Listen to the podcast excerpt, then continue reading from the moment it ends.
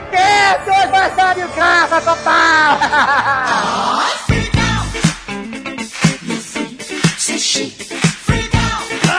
landa, nerds! Aqui é Alexandre Antônio, Jovem Nerd, e nada é sagrado. Olá galera, aqui é Ricardo Piologo do Mundo Canibal e eu gosto de xoxota. Você roubou minha ideia, velho! Mas eu gosto mesmo. Gosta porra nenhuma. Gosto sim. Aqui é o Rodrigo Bellogo e como meu irmão pouco já gosta de xota, eu gosto de tetas. É um belo conjunto. É, Os dois juntos é mais gostoso. Aqui é o Azagal, estamos caminhando já pro Nerdcast proibido. Ah, é verdade.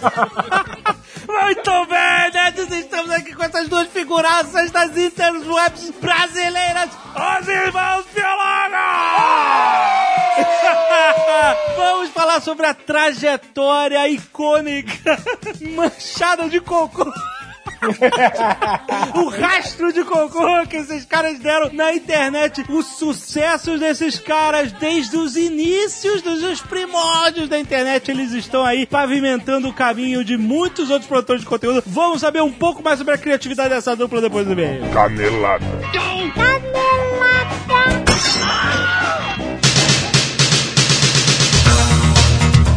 Muito bem, acabamos para mais uma semana de mês encalhadas ao Nerdcast. Vamos. Azagal, queremos dar um recado do nosso amigo JP. Exato, ele está fazendo o Tour 10 Jardas. Olha aí, fãs da NFL, o campeonato vai começar agora em setembro. Isso, se você gosta de futebol americano, se eu tiver que falar futebol americano pra você entender, talvez você não seja um foco.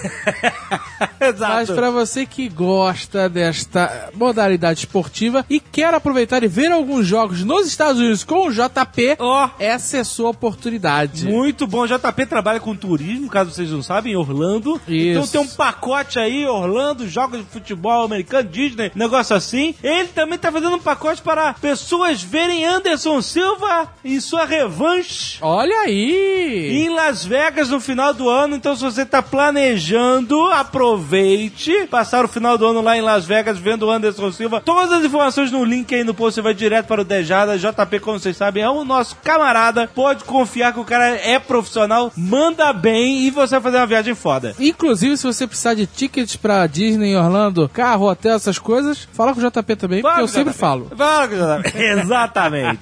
e, Azagal, não podemos deixar de mencionar a nossa Nerd Store. Exatamente, várias camisas fodásticas. Nós temos Poder da Matemática, Ó, que tá fazendo sucesso. nós temos Noob for Zod, New Before nós Zod. temos canecas, nós temos livros, nós temos. Nas toalhas estão esgotadas, não temos mais. Você não comprou?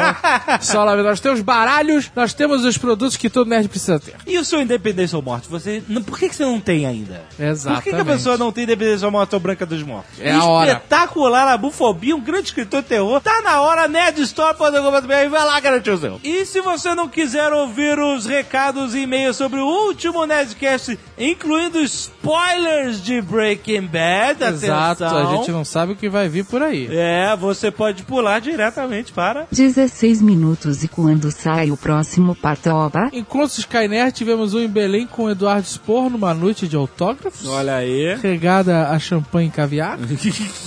e teve um encontro, olha isso, um encontro não oficial da Sky Nerd BH Não oficial. na sala VIP do cinema. O que constitui um, um conto de canais Exato. oficial? O que constitui um encontro oficial? Exato. Eu acho que se a gente não for, nenhum deles é oficial. Todos não oficiais. Na verdade, se, ó, se o Guilherme Camilo for, é oficial. É oficial, exato. Então, chamei.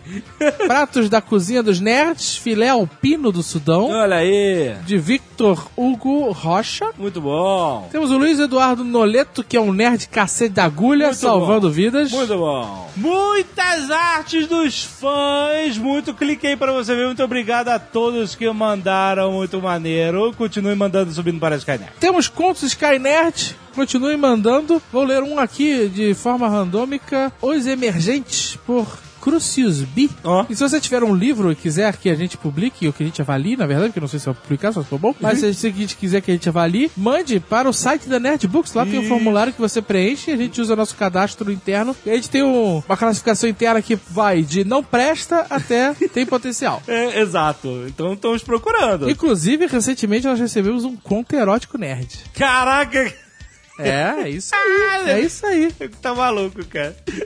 Vários vídeos e links enviados sobre o último Nerdcast sobre a série Breaking Bad. Ah. Temos Family Guy, Breaking Bad Jr., temos o teste do Aaron Paul para fazer o papel do Pinkman. Muito bom. Nos links temos a fantasia do Walter White Heisenberg. E, Inclusive, nessa última Comic Con, ele foi Isso. fantasiado dele mesmo. Ele botou uma máscara super bem feita de, de Heisenberg, de Walter White. E aí foi com a roupa padrão que ele usa no seriado e veio aquele maluco andando com a máscara do Walter White e ninguém deu nada. E o cara subiu no palco, tirou a máscara Era e ele. era Mr. White. Muito bom, cara. Thaís de França Patarro, 28 anos, doutoranda em genética. Nossa. São José do Rio Preto, São Paulo. Essa jogou a credencial mesa. Jogou, jogou. Olá, Jotane Azagal. Gostaria de falar sobre algo que talvez, pela limitação do tempo, não tenha sido possível ser abordado na Nerdcast de Breaking Bad. São as cores e seus significados na série. Eu pensei que ele ia falar alguma coisa de genética. Eu ficou como fã de Breaking Bad. É, na verdade, a gente não falou porque a gente não sabia, então manda ver. Vamos lá. Notamos a presença das seguintes cores nos figurinos e em outros elementos dos seguintes personagens: Walter White, verde. Certo. Skyler White, azul. Sim. Walter Jr., marrom e mostarda. Ok. Hank Schrader, laranja. Marie Schrader, roxo. Esse, esse, eu Esse não Esse- tem como não ver, né? É tudo, tudo dela é roxo. Ou lilás, eu nunca sei o que é roxo e o que é lilás. E o Jesse Pinkman é amarelo. O fato da cor de Walter ser verde, tanto seu figurino quanto seu carro, representa a junção das cores de duas pessoas que desempenham um papel decisivo em sua vida. Skyler, azul, e Jesse, amarelo. Olha aí. O amarelo, além de estar fortemente presente no figurino de Jesse, também representa o tráfico de metanfetamina. Vídeo figurino do Gustavo Fring, principalmente nos momentos em que ele está trabalhando no Pollos Hermanos. Ele usa camiseta é, amarelada e gravata preta. No caso, o Hank, sua cor característica laranja, vem da junção de dois elementos presentes em sua profissão: o tráfico, que é amarelo, já que nosso querido personagem é um DEA, e a violência e criminalidade comumente representada no mundo cinematográfico pelo vermelho. A Marie, por sua vez, é ilustrada na série pelo roxo, em seu figurino objetos pessoais, decoração sua casa, casa, tudo almofada. Essa cor é resultante da junção do azul, cor de sua irmã, Skyler, e do vermelho, já que ela é kleptomaníaca. O Walter Jr. recebe a influência de todos os membros de sua família, pai, mãe e tios. Logo, seu figurino costuma puxar para tons terrosos, já que o marrom é mistura de três cores básicas. É interessante notar também a evolução do Jesse ao longo das temporadas. Na primeira, quando ele fazia a linha rapper drogado, seu figurino era predominantemente amarelo, alternando com vermelho e preto. Lembrando que na primeira temporada ele tinha aquele carro amarelo que pulava e que deu PT no tiroteio. Na segunda temporada, ele compra um carro novo vermelho e que está com ele até o tempo presente. Quando o Jane tem a overdose, ele vai pro rehab, ele volta usando apenas preto e branco, cores neutras que não remetem a uma personalidade definida, já que ele não era mais o Jesse de antes. Quando ele decide vender drogas no encontro semanal da, da rehab da igreja, ele usa uma camisa bege, amarelo mais branco, simbolizando que ele estava ali para vender drogas aos viciados em Por que, que amarelo mais branco simboliza isso? Será que isso é uma viagem foda dela ou tem algum ba- alguma base mesmo? Eu não sei. Eu não sei mesmo. Outro fato interessante também ocorre na terceira temporada, depois que o Walter sai de casa e conta para Skyler sobre seus negócios. A princípio, ela quer se divorciar dele, mas depois fica em dúvida e termina não entregando os papéis de separação. tarará, tarará. Nesse período, o Walter percebe ainda que pode ser um chefe de família, mesmo não estando morando na sua casa. Skyler começa a cogitar a possibilidade de lavar dinheiro do Walter. Ela passa a usar um figurino verde e ele, buscando reconstruir o seu elo com a sua família, passa a usar azul, mostrando empatia que cada um busca pela causa do outro. Cara, eu acho que foi uma viagem foda, mas tá valendo. Tá Eu valendo. acho que a gente não falou sobre isso porque você tá maluca, cara. Você tá cheirando muita proveta aí. Fernando Migliogli. Migliogli. Ah, Mignoli. Mignoli? Não, Miglioli. 25 anos, consultor de infraestrutura SAP. Olha aí. Ah, olha aí. Olha aí os caras do SAP Do de novo. SAP. Curitiba, Paraná. Olá, senhores. Ótimo episódio sobre essa série espetacular em caixa alta, que é Breaking Bad. Durante o Nerdcast, vocês comentaram sobre o site do Saul Goodman. Que é ótimo, porém também existe o site que o Walter Jr. criou para arrecadar grana para o tratamento do pai, Ah. o Save Walter White. É verdade, existe esse site mesmo. Que é igual que aparece na série, né? O site é ótimo. Lembra muito os sites que quase todos nós nerds fizemos quando aprendemos a programar HTML. HTML não é linguagem de programação. Você pode realmente fazer uma doação, não diretamente ao Walter, claro, porque você estaria doando para um traficante, mas sim para uma instituição, a National Cancer Coalition. E sim, os fãs da série realmente estão ajudando, segundo uma notícia que encontrei de outubro de 2012. Mais de 125 mil dólares foram arrecadados. Caraca, muito bom. Se você é fã da série e quiser doar, não doe para a National Cancer Coalition, doe- para o Brasil, que É. o pessoal aqui também precisa. Exatamente. Caio Cardoso, 24 anos, diretor de arte de São Paulo, SP. Esse Nerdcast sobre Breaking Bad foi insano! Parabéns! Criaram novas teorias e só me deixaram sedento para o final que está chegando. Queria compartilhar uma teoria que vi na internet que literalmente explodiu minha cabeça. Olha aí. Ai, meu Deus. Usamos spoilers, hein? Na série, sempre que o Walter mata alguém, ele tem o hábito de agir de alguma forma como a pessoa que ele matou. Exemplos são: após ele matar o Crazy Eight, ele começa a tirar bordas de sanduíche, como o Crazy Eight fazia. Hein? Crazy Eight? E faz só fazer Eu Não isso? sei. Após ele matar o Gus, ele começa a dirigir um Volto. Volto ou Volvo? Como o Gus fazia. Hein? Após ele matar o Mike, ele começa a tomar bebida com gelo, assim como o Mike fazia. Hein? Caraca, o cara tá percebendo coisa. Baseado nisso, na cena que ele está no Dennis, na quinta temporada, bem no início, ele arruma o bacon no seu prato como ah, alguém não. fazia. Tá maluco, Quem sempre cara. fez isso? A Skyler. Não, Teria não. ele matado a Skyler? Que maluco, Não, que cara. teoria merda. Tá louco, isso aí é loucura. Isso aí tá, tá muita loucura. Eric Lins, 28 anos, químico, estudante de mestrado de uma faculdade que eu não vou falar pra não fazer jabá.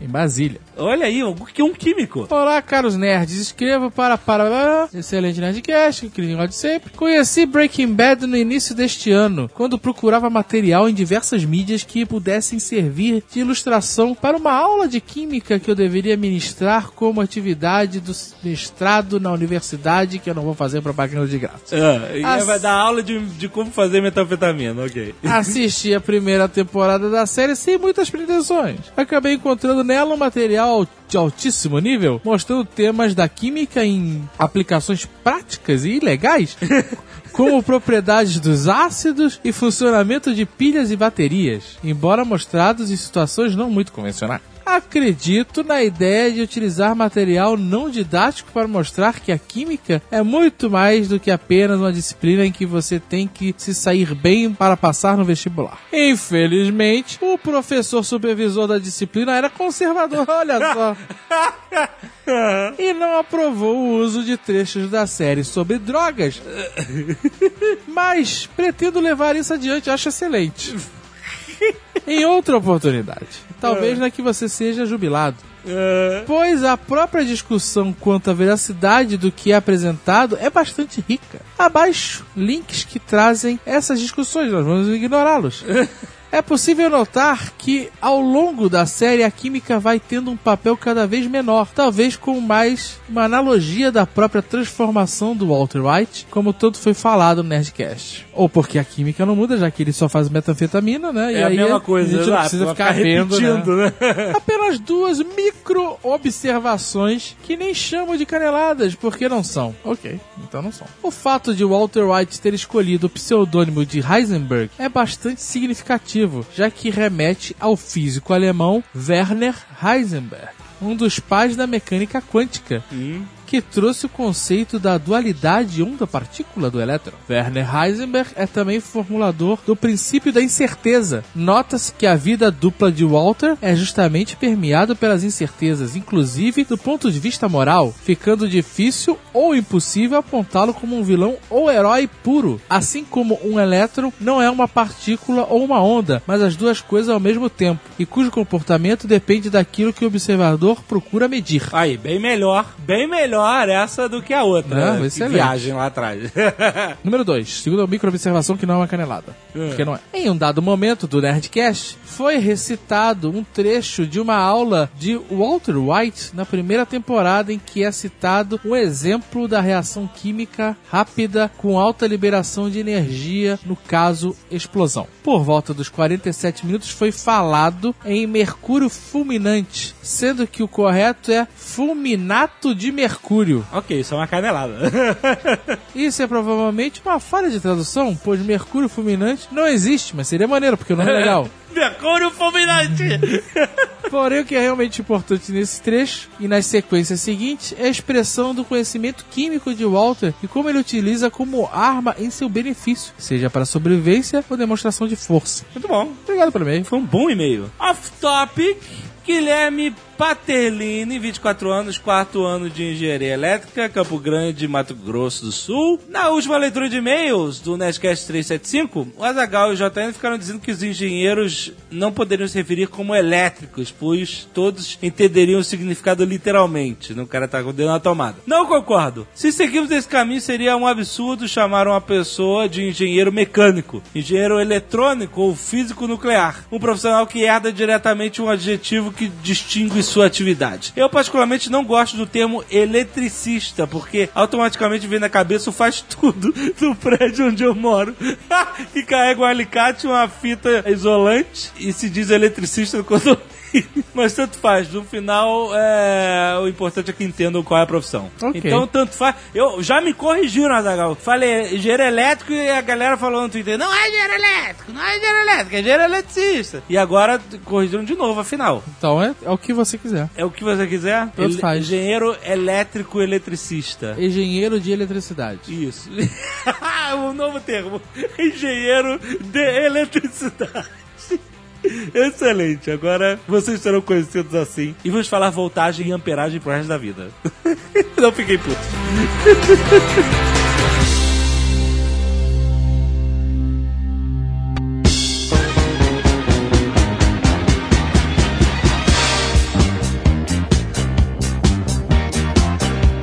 bem, seus malucos aloprados.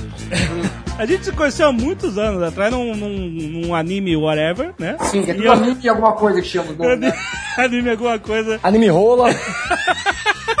Esse, esse foi esse? Esse eu não fui ainda. Puta, lá em Porto Alegre a gente falou muito pouco, cara, mas foi o suficiente pra gente saber que, cara, existem pessoas, existem mentes criativas por trás de toda essa loucura. É. E, cara, e, e vocês estão nessa desde antes da internet, desde os primórdios da internet, né? Desde 95. Nossa, total, É, né? Cara, a gente, na verdade, a gente sempre quis trabalhar com desenho animado, né, velho? E quando você imaginar isso há quase 20 anos atrás, era impossível. É, é. É. Então, antes mesmo de internet, cara, a gente já tentava fazer umas coisas e até com o, o conhecidíssimo Super Mario Paint, a gente já fez desenho animado, velho. Só que não tinha onde mostrar, entendeu? Não, com certeza, é Você verdade. lembra? do- Vocês lembram do Mario Paint? Eu não lembro. Super, cara. Super Nintendo? Eu lembro, eu sei qual é. É, então, nós fazia desenho disso aí, velho. Aí não tinha como mostrar. Aí sim, quando a internet começou a engatinhar, 94, 95, que aí sim, tipo, pô, agora tem um lugar pra mostrar o nosso trabalho. Aí que deu início a, a toda a bosta dele. Mas quantos anos vocês tinham? 95. Puta, cara. Aí é velho, viu, velho? Eu tenho 34 anos, cara. Faz as contas que eu não consigo Tá fazer. com, tá com a minha idade. Você também Tem tem? 34. Ó, Eu os... tenho 38. tu tem, tem idade do Zagal, né? É, isso Olha aí. Pô, Olha lá, bom. É, Vocês começaram quando? 2002. O primeiro site nosso entrou no ar em 95, que era só o carlinhos.hpg.com.br. HPG, puta que pariu, que viagem ao passado. De graça, né, meu irmão? De graça, né? Exato. Pô, o Carlinhos era, era o primeiro personagem de vocês que comia cocô, É, né? é. Ele foi o primeiro nesse HPG, aí depois já, já foi pra. A gente, a gente fez o Carlinhos, que a gente brincou um pouco com o Carlinhos e com o Deformed Baby. Era em Flash nessa época, É, né? é, era Flash, Flash 3. Nossa, que bonito. Eu aprendi a mexer porque eu trabalhava numa agência e começou essa febre de flash, né? E aí eu aprendi. Aí que eu vi, falei, pô, esse negócio pra fazer desenho animado é bom pra caralho, velho. É. A gente fazia um desenho num programinha que era pra MS-DOS, mano. Puta merda. cara. Caralho! Nós somos dessa situação. Nós somos velhos mesmo, Mas mano. vocês dois, vocês dois ilustram. Não, só eu. Hoje só- Mas Vocês cresceram os dois irmãos desenhistas, é isso? Na verdade, o meu irmão, o Ricardo, é mais velho. Ele me ensinava a desenhar, eu aprendi com ele, só que a hora que começou a fazer rolar o mundo canibal, só eu que peguei a parte de desenho, entendeu? Aham. Aí eu fiquei com a parte de escravizauro e ele ficou com a parte tecnológica. Eu era fissurado por coisa de computador, cara. Então, aquela época mesmo eu comecei a mexer muito com 3D. Eu até achava que minha, o meu futuro ia ser mexer com 3D, mas aí, como 3D o pessoal acha que é mais fácil, mas na verdade é mil vezes mais complicado. Porra, maluco. 3D É, tem um muito mundo. moleque que fala, ah, em 3D você faz rapidinho bonequinho e depois só anima. Tá bom, você vai lá animar o capeta. E como é que é o alt contra... Alt Contra o Alt, aleluia. é, exatamente. Ó, isso é uma pura realidade, velho. Os moleques acham que é contra o Alto Aleluia, tá pronto o desenho. Exato. Toda semana eu recebo um e-mail. Pô, faz um vídeo de casamento meu, eu com a minha esposa. Toda a história nossa, desde que a gente se conheceu. Mas vai tomar no cu, velho. Consigo nem fazer o nosso desenho aqui pro site, que eu tenho tempo pra isso. Não cara. nem que me pague um milhão pra fazer Não, um porra. milhão eu faço, um Ah, é, milhão um eu milhão eu faço, um milhão. Mas é engraçado porque a maioria do pessoal que se destacou na internet, mais, é, inclusive o pessoal agora, né, videologgers, por exemplo, todo mundo teve alguma referência. A gente mesmo, né, quando começou a fazer tanto É. o Nerdcast quanto os vídeos, a gente tinha, ah, isso é legal, vamos fazer dessa maneira, vamos fazer nosso jeito, mas sempre tinha alguma coisa pra se inspirar um pouco, né? E vocês não tiveram isso não, né, cara? Tinha, cara. O que, o que aconteceu, cara, que foi quando, quando eu falei que eu percebi que a gente tinha que fazer alguma coisa, assim, pra. Até com a internet, nem na internet a gente tava colocando. Um dia eu cheguei e falei, pô, a gente precisa fazer alguma coisa que chama atenção. E aí a gente tem- tinha que ir contra tudo que existia. Uhum. E aí eu soltei pro Rodrigo, ó, por que a gente não faz, tipo, um exemplo, Rodrigo, o moleque come bosta. aí o Rodrigo falou, é isso, vamos fazer isso. Vamos A fazer nossa isso. única referência era MTV, cara. É, a coisa mais é. hardcore que tinha era MTV. É, rolavam Beavis and Butthead. Já tinha nessa época, será? Não sei. Tinha, a garota Tinha. chaqueca, essas porra. Não, Garoto Chaqueca, Garoto Chaqueca eu lembro. Tinha, tinha. Era a única referência que eu tinha pro Carinho, era o Garoto Chaqueca. Muito Só bom. que assim, quando o meu irmão contou pra mim o que, que era internet, cara, eu, le- eu lembro até hoje, eu sempre comento isso aí. Parecia uma coisa do outro mundo ele me explicando o que, que era internet, velho. Tira o cabo do telefone, bota lá e vai começar a abrir. Mano, era muito bizarro. E, e mesmo assim, as pessoas acham que ah, era, uma- era, era realmente um novo mundo, as fronteiras do ciberespaço se abriram. Não era. Exatamente. A primeira conexão que eu fiz de internet, eu levei 45 minutos pra baixar uma imagem de 45k. Exatamente. É o Modern West Robotics, É. 14 caras lá comendo, filho. É isso aí. Outra cara. coisa que eu lembro que é um exemplo engraçado, o meu irmão baixou um modelo em 3D da nave de Star Wars. Aham. E quando ele mostrou aquele eu falei, como é que isso veio em 3D do, do, de outro país? Como que isso veio pro seu computador? Eu, Exato. eu imaginava aquela coisa se materializando lá dentro, eu não entendia como que aquilo tinha vindo. Exato. Ele falou, não, são arquivos, são. são é, eu não entendia o que que era um download de um negócio, você entendeu? Aham. Era incrível. Era foda, cara. Eu não imaginava o que estava acontecendo. O meu irmão era muito mais esperto que eu, eu era muito ignorante, eu não Ainda sou, ainda sou. É, ainda é, meu. Mas olha só, vocês. é, E a gente tá falando disso, vocês começaram em 95 quando eram os primórdios da, da internet no Brasil. Vocês estão falando em fazer animação com som, com, com voz gravada, com tudo isso? Não. É, como é que era no início? Era bem ruim, cara. Não, não tinha voz. Não, não tinha voz. Carlinhos, pelo Carlinhos tinha. Não tinha, você colocou depois, não tinha. É, quando a gente fez- fazia no MS-DOS, ele nem aceitava áudio. Ah, tá. Ele Metro Pro chamava. Agora, quando a gente fez os primeiros em Flash, a gente tentou ir pra esse caminho de fazer alguma coisa só com barulhinho. Não, mas tinha balãozinho com, com coisa escrita, não Então, mas lembra? tinha musiquinha, tinha esse Ah, musiquinha tinha. Porque a gente não tinha realmente como captar o áudio ainda decentemente. E aí depois a gente comprou um microfone pouco, isso aí era, é horrível. Se olhar as primeiras coisas antigamente era horrível. Mas qual era o tamanho? Como era o tamanho do arquivo de animação? 300k, cara, 300k, assim, no máximo a gente fala, não, vai, não pode passar disso, não pode passar disso.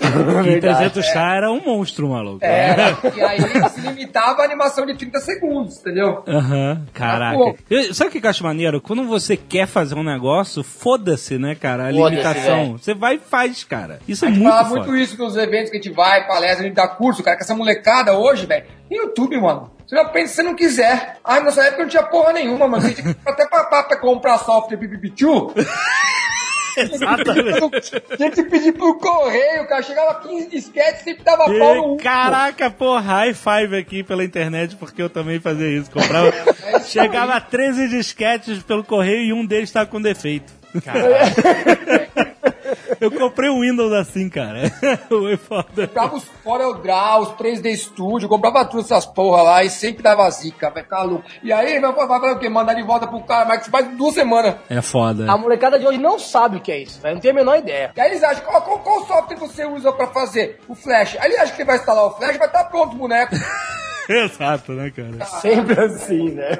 Aliás, o software, cara, não importa, porque tem tanto de tudo, né, cara? Eu sempre falo isso. Eu- as pessoas perguntam pro Gaveta, caraca, Gaveta, qual é o, o software que você usa aí pra editar? Tipo, ok, ele pode até falar, não- todo mundo pergunta, mas como se O segredo, né? O segredo da fosse qualidade software, fosse o né, programa, né? E não é, E cara. aí o cara que não sabe mexer, ele só fica nos plugins. Aí tudo ele faz aqueles efeitinhos de, de, de coisa estourando, tudo brilhinho, tudo que tá pronto. Aí ele acha demais. E aí adianta. expl- é, exato, mas pô, você tem que começar desde o do início. O, por exemplo, o Flash era, era uma excelente ferramenta porque você não precisava fazer o conceito de animação antes, você pensava sempre em quadro a quadro, né? Você desenha uma folha, desenha outra, desenha outra, desenha outra, mesa de luz, que nem um maluco um mês pra fazer 10 segundos de cena, né? Mas o Flash é aquele Twin Motion, né? Que você podia fazer animação Twin. Mais era- ou menos. Então, isso que eu quero perguntar. O quanto isso facilitou a vida de vocês ou vocês falaram assim, não, eu quero animar frame por frame ou etc. Isso aí não facilitou porra nenhuma.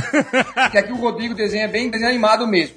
O que facilitou o Flash como um todo é que ele trabalha com gráfico vetorial. Sim. Então não era mais bitmap. Então você queria fazer algumas alterações no desenho, pintar de novo, era muito fácil. Sim. E era um programa extremamente leve. Sim. E assim, perto do que a gente fazia no MS-DOS, que era tudo bitmap, baixa resolução, era muito complicado mexer. Então ele, ele melhorou muito a parte, assim, de você conseguir fazer o teu material com qualidade maior e bem mais rápido. Sim. Agora, esse negócio de, de motion twin é, também é típico do cara que começa a mexer com desenho animado, ele quer recortar os bracinhos, fazer tudo aquilo lá, aí fica tudo aqueles bonecos robóticos. Isso, e aí, exatamente. isso que o Rodrigo nunca fez, né? Eu nunca fiz. Lógico que o Flash me ajuda. Por exemplo, se eu vou fazer o cara movimentar o braço, eu desenho só o braço quadro a quadro, mas eu não uso o Flash pra levantar o braço, entendeu? Aham. Você nunca pegou e botou uma- um, um vértice ali no. no, no, caso, se o quê? A gente usa, lógico que a gente usa muito motion lá no, no Flash, senão você não consegue fazer muita coisa. Agora a gente usa da forma que a gente fala que a gente- é a forma correta de você usar, entendeu? Você nem percebe que o motion tá ali. Aham. E aí é, é complicado isso, porque desanimado, o cara não,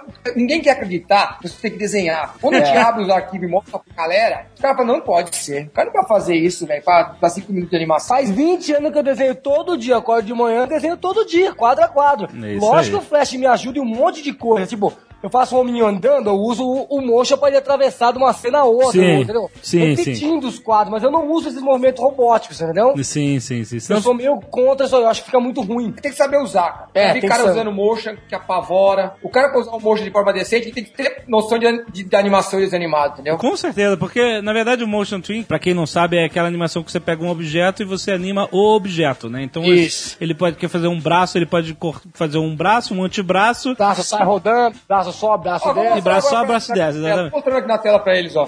Tá vendo? Ah, Foi uma piada isso. Eu fui lá no Skype ver se ele tá realmente. Peguei um pelo menos, um peguei. pegou, um, pegou. E eu fiz animação em Flash também na, durante uma época que eu trabalhava com ilustração e, e- e design também e tal. E eu achava aquilo tudo, porque eu sempre fui um, um, um desenhista muito ordinário, sabe? Eu sempre fui bem fraco. E pra mim aquilo era uma ferramenta espetacular, mas obviamente que eu fazia dentro das minhas limitações. E tem muita gente que se confunde, acha que esse, o Motion Twin, é uma muleta que o cara vai usar pra passar por cima de algum defeito, de alguma falta de habilidade que ele tem e tal. Na verdade, ele é uma ferramenta pro cara que sabe, entendeu? E usar na hora Exatamente. certa. Exatamente. Vou dar um exemplo perfeito de cara que não sabia desenhar e se deu bem com isso. South Park.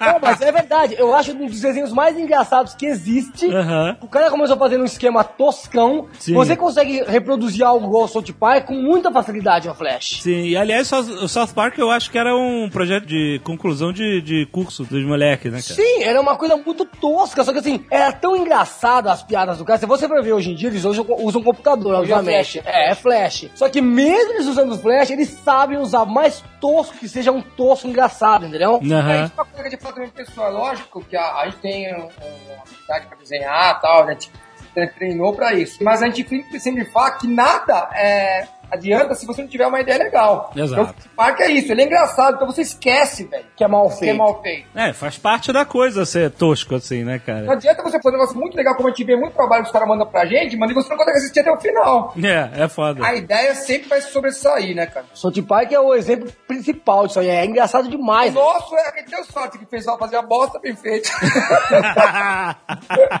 Mas é engraçado, o South Park, ele, ele criou uma identidade da toscaria, né? Da animação É, tosca é tão demais, forte que até hoje que os caras têm, né, capacidade de fazer algo muito mais foda, eles ainda, ele, tudo bem, tem umas cenas 3D que eles já fizeram É, de bastante, uma coisinha a mais, mas eles têm que ter um freio, né? Tipo assim, não Sim, posso sim. fugir da identidade do South Hoje é Park. bem mais bem, bem feitinho, mas é virou estilo dos caras, né? É aquilo ali. O cara É, andar é sempre aquele tosqueiro, eles não fazem os caras andando realmente, ele vai só empurrando só assim, é empurrando, É, muito engraçado. É engraçado demais, velho. Mas o South Park, é, vocês só conheceram depois que vocês começaram a Bem fazer, né? depois, bem depois. É porque é, é, é, é nítido você falar assim, ah, pô, os caras se, se influenciaram muito com o South Park. É muito Muita antes. gente fala que a gente foi influenciado pelo Rapture Friends. E também não tinha quando a gente Não começou. tinha, não tinha mesmo, Tinha, exato. Acho muito legal também, muito bom, E mas não também, tinha. cara, é, se for ver também, na- ainda mais naquele tempo ainda, coisa no Brasil o pessoal tudo acha que você copiou. é foda. É, né? aí naquela época, então, cara, que desenho, ainda hoje em dia desenho animado é complicado no Brasil, naquela época o pessoal, ah, você, você viu o seu tipo, é, o Raptor Friends? Não, não sabe, nem, aliás, a gente conheceu o Raptor Friends, o pessoal falava, você assistiu o Raptor Friends? Aham. Entendeu? Aí que a gente foi conhecendo, mas é normal também, a gente nunca também se importou, porque tudo que você faz, velho, alguém já deve ter feito parecido e, e vai indo, então... A gente tenta fazer o que a gente, nu- as coisas que a gente nunca viu. Isso, isso, isso eu acho que é uma coisa fan- assim, essencial, né? Você, É. tem- você se descobre é quando você realmente, puta, cara, gostei de fazer isso e ninguém faz isso. E, e a no Jovem Nerd no início foi bem assim. A gente É. fazia todo um, umas montagens de Photoshop com fotonovelho, caraca, e ninguém fazia exatamente do jeito que a gente fazia. E a gente era apaixonado por fazer dessa forma justamente por isso, né, cara? Tipo assim, eu nem sabia se era bom ou não. Pra gente era bom, pra gente era do caralho, né, cara? E aí, sem querer, por ser tão diferente, você vai conquistando outras pessoas. Olha que Claro. E aquela coisa também, acho que da insistência, né, velho? Porque quando a gente começou também, a galera ficou ficando louca, que porra é essa, moleque comendo bosta e tal. Só que, é como você falou, primeiro a gente gostava daquilo que a gente tava fazendo, então tava se divertindo. E a gente acreditava naquela. Desde o começo, quando a gente começou a fazer lá, que a gente fez o gente falou, essa porra vai dar certo. Nunca foi meio que, ah, vamos tentar, é. Aí Ah. a gente trabalhava em outras coisas, chegava todo santo dia, 6 horas da tarde no trampo, comia alguma coisa e sentava na frente do computador. Todo dia foi assim. Então a gente ficou 10 anos na nossa vida, cara, sem ganhar um tostão. Só que a gente falava, essa porra vai dar certo, essa porra vai dar certo. Porra, cara, high five de novo aqui. É. E aí, mano, A sorte, como a gente é irmão, um apoiava o outro, porque ninguém apoiava a gente. É, Era é, só a gente que se apoia. Não, vamos fazer que vai dar certo. E uma hora deu, entendeu? quando começou a dar pra pagar as contas e deu pra sair do trampo, meu irmão, não precisava mais nada na minha vida, cara. Acabou, não vou ter mais cliente, porra nenhuma, quero que se for todo mundo. Eu tava feliz da vida, velho. high five de novo.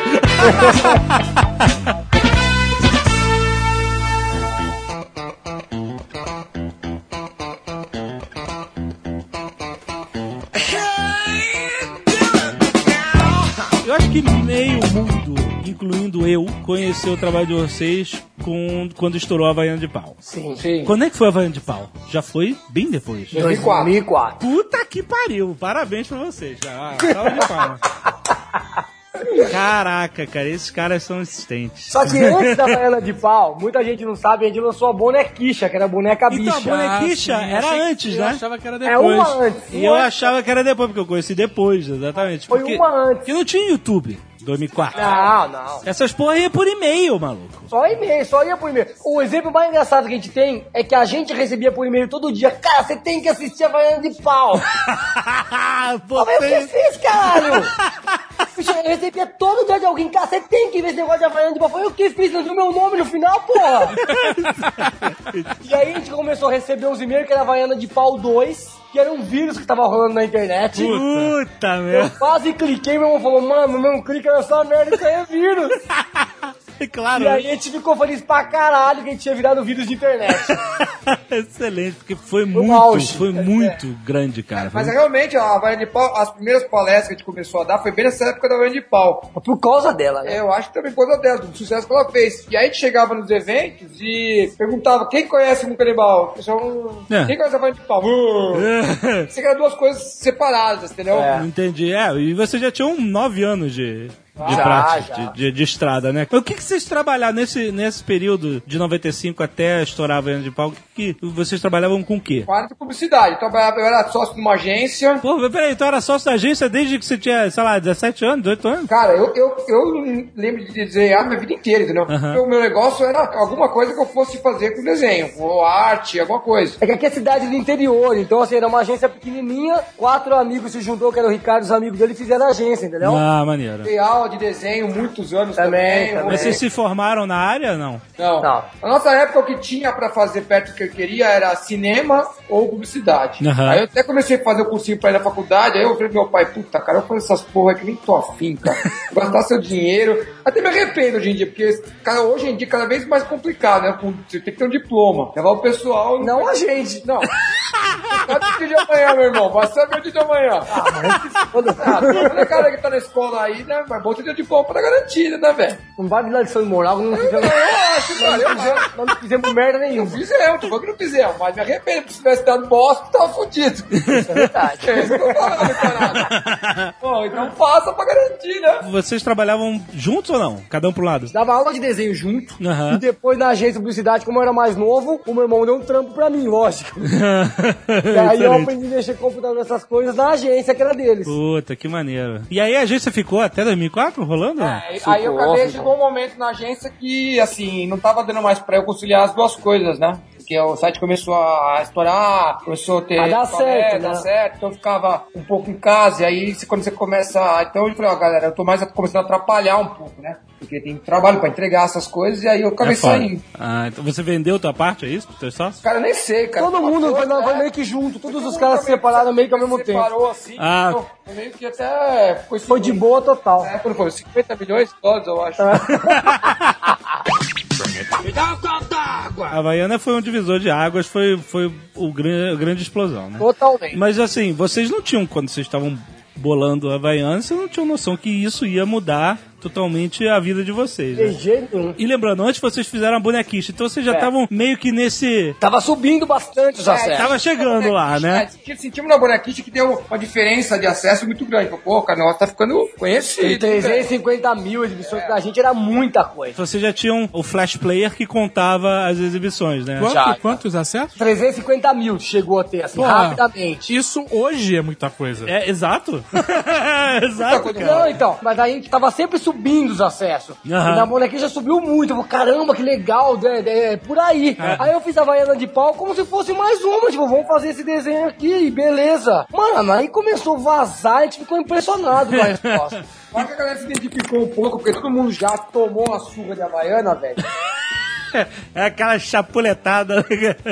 É, então acho que a galera acabou se identificando com a parada e foi espalhando. Aham. Então acho que só pode ter sido isso. Agora, uma coisa que a gente acabou não fazendo é que o pessoal começou a pedir: faz a 2, faz a 3, faz a de metal, a de pedra. faz- É, pode crer. Esse tipo de coisa é complicada, porque se você começa a assistir a mesma ideia, uma hora ela fica chata, né, cara? Exato. Se você faz uma sequência que não é tão boa, você estraga a primeira também, porque todo mundo vai comparar. Exato. E a gente tinha tanta ideia pra fazer que a gente falou, ah, legal, mas não quero fazer a porra da Havaiana de pó de novo, entendeu? Assim, aqui é uma coisa que a gente sempre tenta seguir, sempre tenta fazer uma coisa diferente, é legal, umas coisas são outras. Então, até ao invés de fazer a Havaiana de gente acabou fazendo a vassourada de aço, que é a que tomava conta dos bichos, né? Aham. Que era pra sair um pouco, e também foi, foi legal. Porque E o travesseiro de preda também. né? É.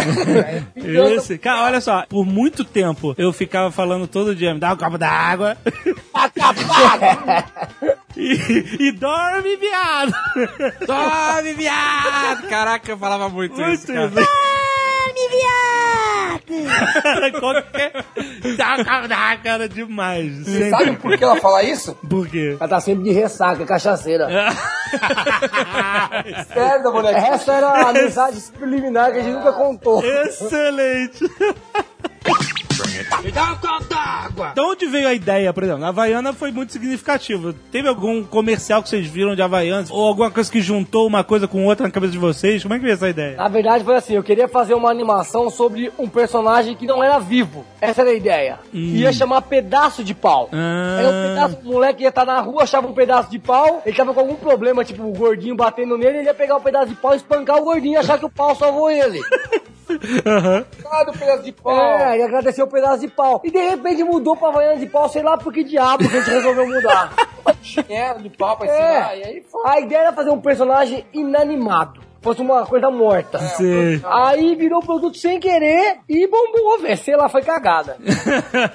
Foi o momento certo. Vocês receberam alguma comunicação das Havaianas, da, da galera da, oficial, não? A gente já foi num evento uma vez que parece que o pessoal que era da Havaiana lá, o pessoal conhecia de agência e tal. E falou que eles sabiam da existência da, da Havaiana de pau, só que não chegava a incomodar eles, entendeu? Assim, É. Então eles sabiam, eu acho que eles deram Não, uma. não interferiam. É, eu acho que eles deram uma monitorada e viram que não era uma- algo que estava manchando, acho. A... Não tá prejudicando ele. É, o Bobear tava ajudando e então nunca deixaram, ficou por aquilo mesmo. Ficou branco é porque, assim, essas marcas, né, elas têm que prestar muita atenção quando acontece um fenômeno desse. Por exemplo, a, Sim. a Gina Indelicada, né, recentemente no Facebook. Um puta sucesso, dois, mil- sei lá quantos milhões de seguidores em pouco tempo. É. E os caras da, lá da Gina, do, do, do palito de dente, Palito. e contra uma coisa que tá fazendo tanto sucesso, é quase com um tiro no pé, né? É, é. E, e por outro lado, os caras não têm controle, que o cara tá falando qualquer merda com a marca dele ali, né, cara? Exatamente. então, uma situação muito delicada pra marca, né, decidir o que fazer nesse caso, né? E no caso. Ou abraça a causa e. É, exato, né?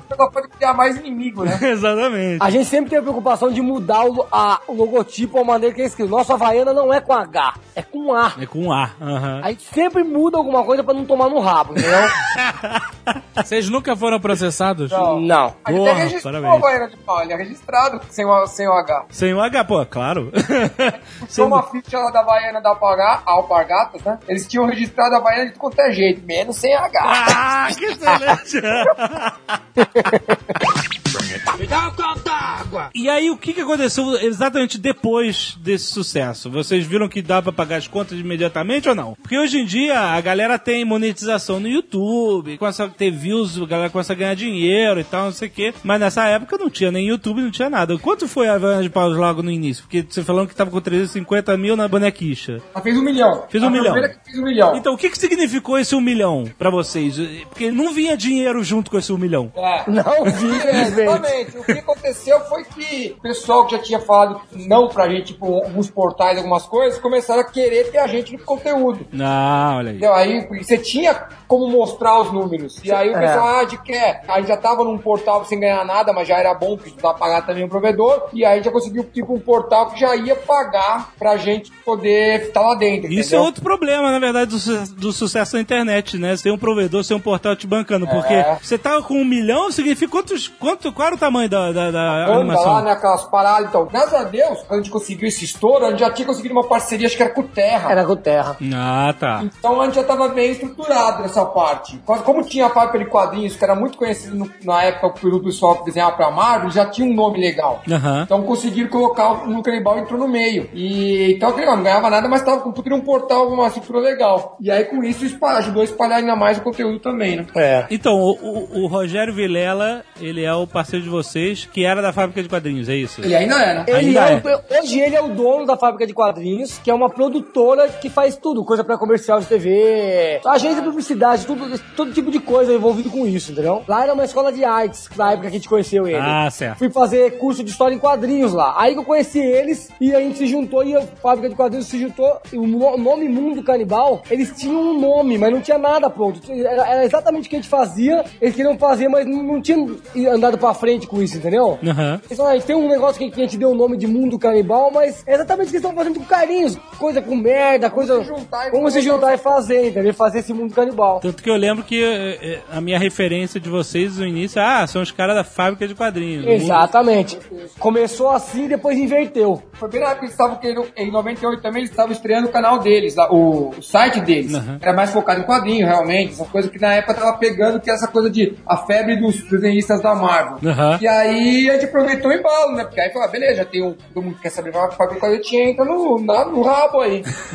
Mas, mas vocês viraram sócios? Como é que funcionou isso? Não, com o Vilela? Só do Vilela, a gente é sócio do Vilela. Eu, meu irmão e o Vilela somos os produtores do Mundo Canibal. Nada a ver com a fábrica de quadrinhos. A fábrica de quadrinhos acabou entrando porque, Porque é dele. tem uma estrutura. Então É. a gente usa a estrutura da fábrica de quadrinhos pra alguma coisa mais legal, esse tipo de negócio. Mas a fábrica de quadrinhos é do Rogério Vilela. Entendi. Mas, mas- mas que tipo de estrutura que ele te oferecia? De escritório? É, essa parte administrativa, Administrati- tinha, pessoal, né? Essas coisas de burocrática. Financeiro, essas coisas? Isso, Ficava isso. tudo assim, ficava tudo por lá que era mais fácil. Ah, então ele, ele deu uma, uma estrutura de empresa pra vocês que vocês não tinham antes. Vocês E eram também ajudava nas ideias. No começo alguns personagens que eram deles também. A gente fazia tudo meio que junto. muito bom, muito. E vocês continuam sócios hoje, né? Sim, sim. E por- E por que, que ele, ele não aparece? Ele não é o cara que.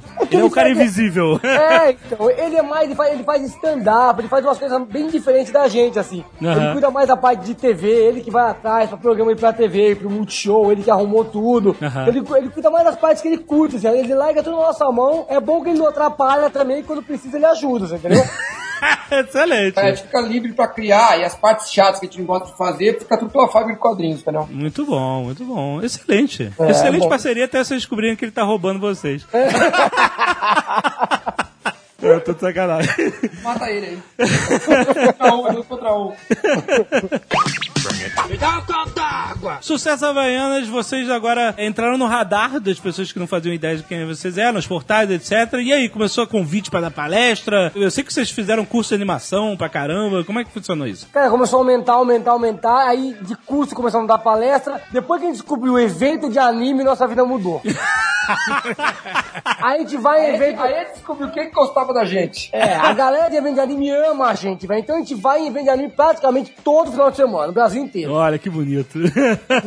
E a primeira vez até que a gente foi no evento de anime, a gente ficou até meio, meio assim, receoso, cara. Porque, puta, cara, evento de coisa de japonês, o que a gente vai fazer lá? Os caras vão tacar coisa na gente, cara. É. E quando a gente entrou, na verdade, o evento de anime mudou muito, né? É um evento de cultura pop, praticamente, assim. Então a galera curte tudo aquele negócio meio da molecada de hoje em dia, tudo uma coisa só. E internet é o que a molecada gosta, É, né, velho? exatamente. É porque vocês, vocês são da, da minha geração, do, do Azagal também, vocês não cresceram com muitas referências de anime como a galera que é dos anos Sim. 90, né? Os caras têm acesso a todos coisas de anime hoje em dia. Exato, né? A galera dos anos 90 co- é porque tinha muita televisão e depois ainda mais ainda com a internet, né? sim. E a gente cresceu com poucas referências. A gente viu o quê? Gênio Maluco, viu um... próximo de anime que tinha não era anime, era Spectroman, Jasper, Ultraman, essas coisas. É, a gente via muito Super Sentai, essas coisas, mas pouco anime, exatamente. Akira. É. Pá, Coisa bem isso. velha. É. Então, quer dizer, eu entendo que vocês você deve ter pensado, cara, o que, que a gente tem a ver, né, com esse mundo? A gente não,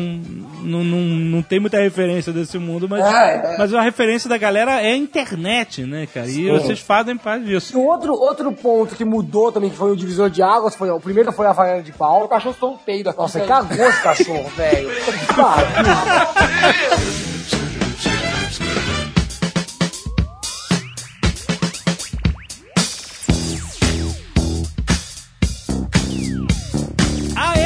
era pós-YouTube. Isso também foi uma grande mudança, porque a internet, cara, a gente aprendeu que ela é, ela tá sempre mudando. Sim. um dia nasce uma parada nova e, e é isso. E o nosso conteúdo até do Jovem Nerd mudou muito com o passar dos anos. Antes era só imagem e texto, depois foi pro podcast, depois pro vídeo e tal. E vocês eram os caras que estavam fazendo animação foda-se o mundo, eu vou fazer do meu jeito e postar do meu jeito, parabéns. Mas e de repente surgiu uma ferramenta que era, era muito boa. E o YouTube no início, ele era complicado também, porque você não entendia bem como é que funcionava, Sim, né? O sim. YouTube pré-Google era bem diferente do YouTube É, pós-Google, ele né? demorou pra deslanchar realmente. Já demorou, não Né? Pra foi ser assim. o que a gente conhece hoje faz dois anos. E era É. meio ruim pra quem produzia vídeo, porque ele te roubava os teus visitantes, né? Na época É. sem você ganhar nada. Então era uma briga, na verdade. O cara ia, pegava a tua parada, subia, e aí, Sim. porra, cara, você perdia o controle, porque eu tenho bem essa noção, porque ó, a gente tem o podcast, que é, tá dentro do nosso servidor, e a gente tem controle total sobre a audiência, né?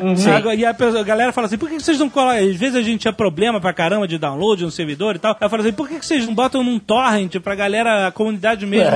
Eu falei, cara, é, seria legal, mas se a gente botar num torrent, a gente perde toda a nossa estatística de, de visualização que é, é vital pra gente poder Lógico, né, vender tá a bem parada, não. né? Ex- Exatamente. E, e aí com vocês, imagina, vocês estavam lá com a plataforma de flash, vocês tinham um controle total sobre as visualizações, tava tudo dentro da casa de vocês. É. Obviamente que o nego passava por e-mail e tal, é uma coisa, mas vocês tinham a maior parte das vis- principalmente nessa época, no site de vocês. Eu lembro que eu vi o canal de vocês e eu achava assim, poxa, eu preferia ver no YouTube, porque eu já estou no YouTube. Sim, Mas é, eu tenho é que ir assim, pra esse é assim. site zoneado, filha da puta de vocês, pra ver as porras das animações. Mas até hoje é assim. Eu sei.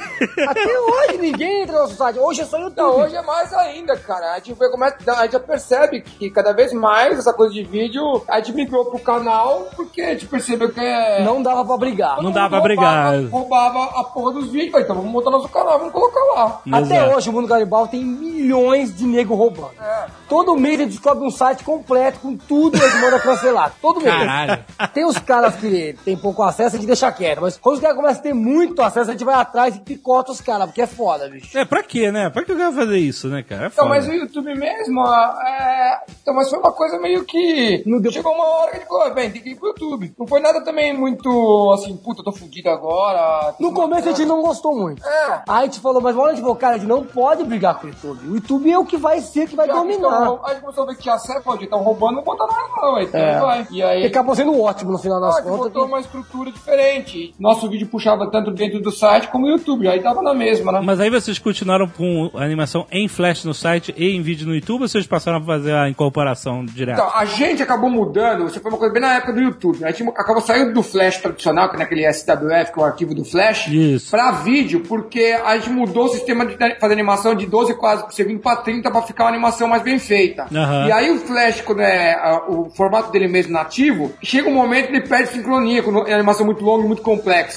Aham. Então a gente mudou por causa disso, não por causa do YouTube. Ah, então vocês já estavam exportando em vídeo antes, né? Já, Começou já. a exportar por causa desse problema. Aí o pessoal meio até no começo ficou, ficou puto. Porra, sabe porque o YouTube apareceu? Eles mudaram. E foi bem coincidência, né? E não, a gente, a gente queria voltar atrás pra não perder qualidade da animação. É porque o o Flash, ele, como ele tá animando em vetor, né? É. Você vê tudo muito limpo, as cores limpas. Então Sim, quando você, de repente sim. você tá comprimindo isso numa versão de vídeo e tal, você vê aqueles pixels gigantes aparecendo, É. você, caraca, a qualidade Perde eh, muito. aí Perde, não né, podia cara? botar em HD, nada naquela época, né? Então, exato. É, no YouTube era bem zoado no começo. Bem É, zoado. maluco, era foda. Mas uma coisa que aconteceu que, querendo ou não, o YouTube, mais que a galera roubasse, divulgava muito o nome no canibal. Então É. ele ajudava pra cacete no final das contas. Mesmo roubando, ajudava, entendeu? Aham, com certeza. Porque É. no final, vocês, muito sabiamente, sabiam colocar os créditos, os nomes de vocês, É, o site, tudo desde o início, né? Tem- Desde o começo ao fim tinha mundo canibal pra todo lado. Exatamente. Então a marca de vocês estava lá. Tá, Tava tá sendo lá. Tá marquelada. passando pra tudo quanto é celular, mas tá lá.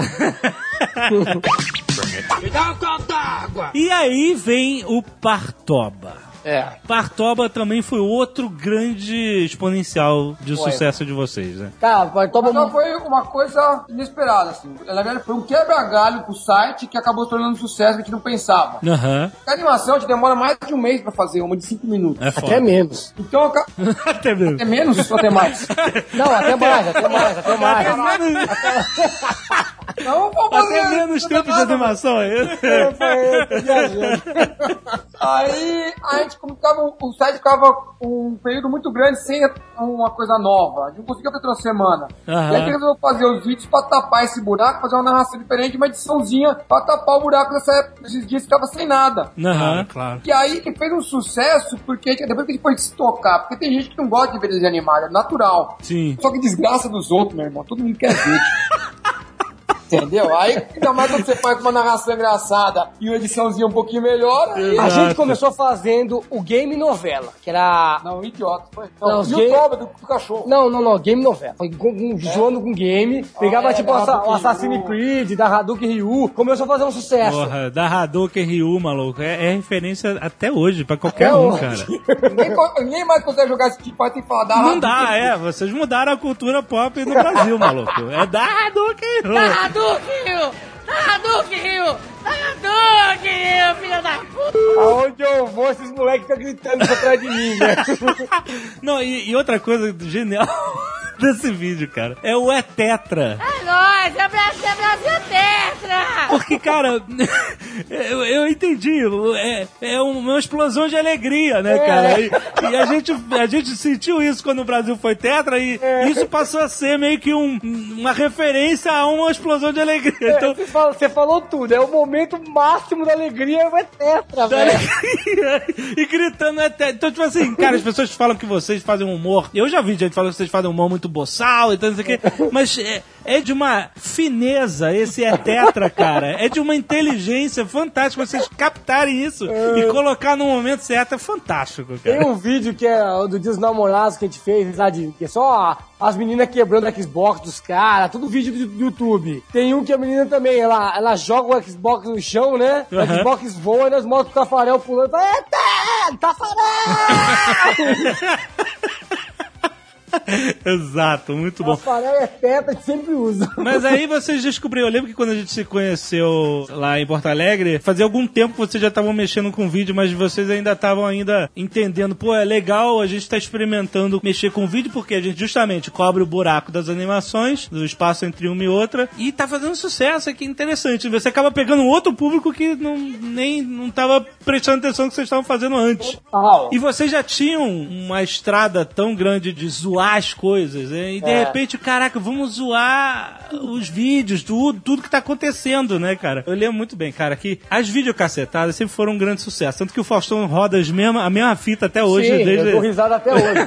E a referência geral de narração é o Faustão fazendo qualquer piadinha ali. Pode. Dá um título pro vídeo, né? Sim. Primo bêbado. Aí o cara vai, vai, vai, com efeitos É, sonoros e tal. E aí, cara, vem os outros canais que também querem, né, dar a bocada na audiência de. Não, audiência é fácil. Você pega um monte de vídeo e, pô, bota lá, Põe cara, e dá lá e audiência. acabou. E aí, cara, é cada narração for dummies, cara, que eu- não entendo. O que, que eles acham que o público que assiste a TV é, cara? Exatamente. Mas é, tipo assim, eles vão narrando exatamente. A menina pegou o bolo e ela caiu com a cara no bolo. Eu tô vendo essa merda, filha da puta. Esse aí, se for fazer Partoba, Nerdcast. Partoba narrado. Exato, exatamente. Podcast Partoba. Ah, mas, mas exato, foi exatamente esse ponto que a gente pegou. A gente falou, cara, tem que narrar do nosso jeito, velho. Do jeito Exatamente. que o povo pensa. Todo mundo vê quando o cara cair vai falar aquele filho da puta, cara, tem que se fuder, velho.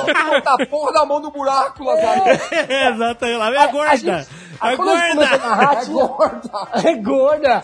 A gente começou a narrar, falou, cara, a gente sempre zoou com essas coisas quando via na televisão. Fala, vamos falar do jeito que a gente pensa, não do jeito que o Faustão pensa. Exato, O Faustão não exato. pode falar palavrão, a gente pode, velho. Exatamente. a gente o primeiro que foi sucesso nosso foi o Yutoba, que era vídeos de animais trepando, Cruzando. cruzando.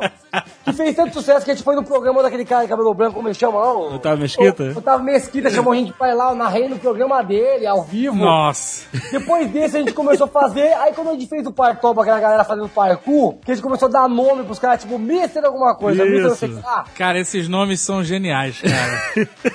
É o melhor, é o melhor. Quanto, Mister. quanto tempo vocês passam pra achar o, o nome da parada? O Mister não sei Não, o quê. é na hora, a gente vai conversando, É, vai ser Mister o quê, vai ser Mister o quê, vai ser Mister o Tem quê. uns que é instantâneo, entendeu? Bate o olho e e- fala, esse é o Mr. Tal, esse não tem jeito. Aí tem uns que a gente tá meio brigando com o nome, sabe que não agradou, mas tem que sair, aí vai embora. Não sei se você viu o último Partoba. Vi, vi. Tem o Mr. Motorzinho.